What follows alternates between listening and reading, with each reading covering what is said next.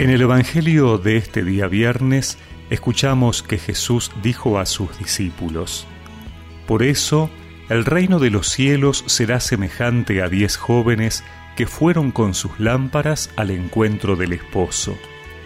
Cinco de ellas eran necias y cinco prudentes.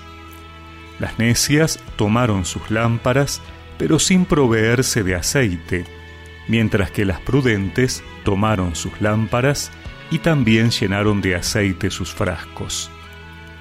Como el esposo se hacía esperar, les entró sueño a todas, y se quedaron dormidas. Pero a medianoche se oyó un grito, Ya viene el esposo, salgan a su encuentro. Entonces las jóvenes se despertaron y prepararon sus lámparas. Las necias dijeron a las prudentes, ¿podrían darnos un poco de aceite? porque nuestras lámparas se apagan. Pero éstas les respondieron, no va a alcanzar para todas, es mejor que vayan a comprarlo al mercado. Mientras tanto, llegó el esposo. Las que estaban preparadas entraron con él en la sala nupcial y se cerró la puerta.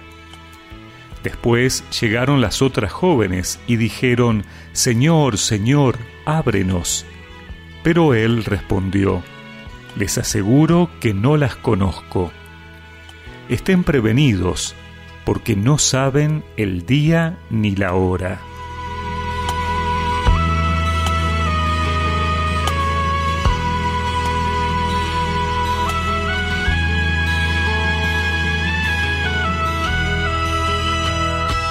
En este discurso de Jesús sobre el final de los tiempos, el Señor insiste en una actitud necesaria de todo discípulo, estar preparados. Es interesante en la parábola que hemos escuchado cómo las diez vírgenes parten de la misma situación, pero cinco de ellas tienen un comportamiento activo y eso hace que queden en ventaja sobre las demás es que la pertenencia al reino de Dios no se da por sí misma, sino que presupone decisiones.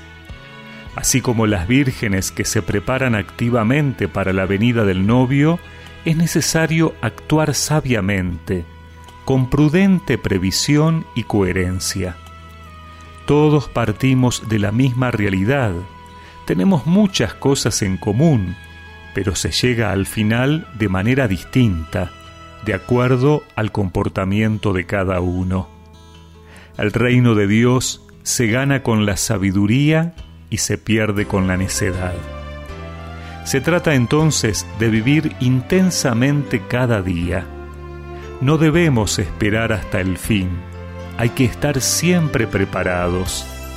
En nuestra mente y en nuestro corazón debe estar siempre presente el Señor y su voluntad viviendo la vida como un entrar continuamente en el reino.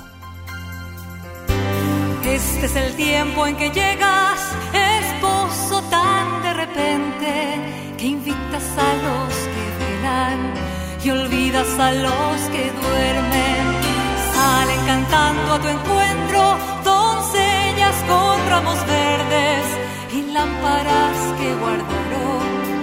y claro el aceite, como golpean las necias las puertas de tu banquete y cómo lloran a oscuras los ojos que no han de verte. Y recemos juntos esta oración. Señor, ayúdame a estar vigilante a tu venida, para que me encuentres digno de entrar en tu casa. Amén y que la bendición de Dios Todopoderoso, del Padre, del Hijo y del Espíritu Santo los acompañe siempre.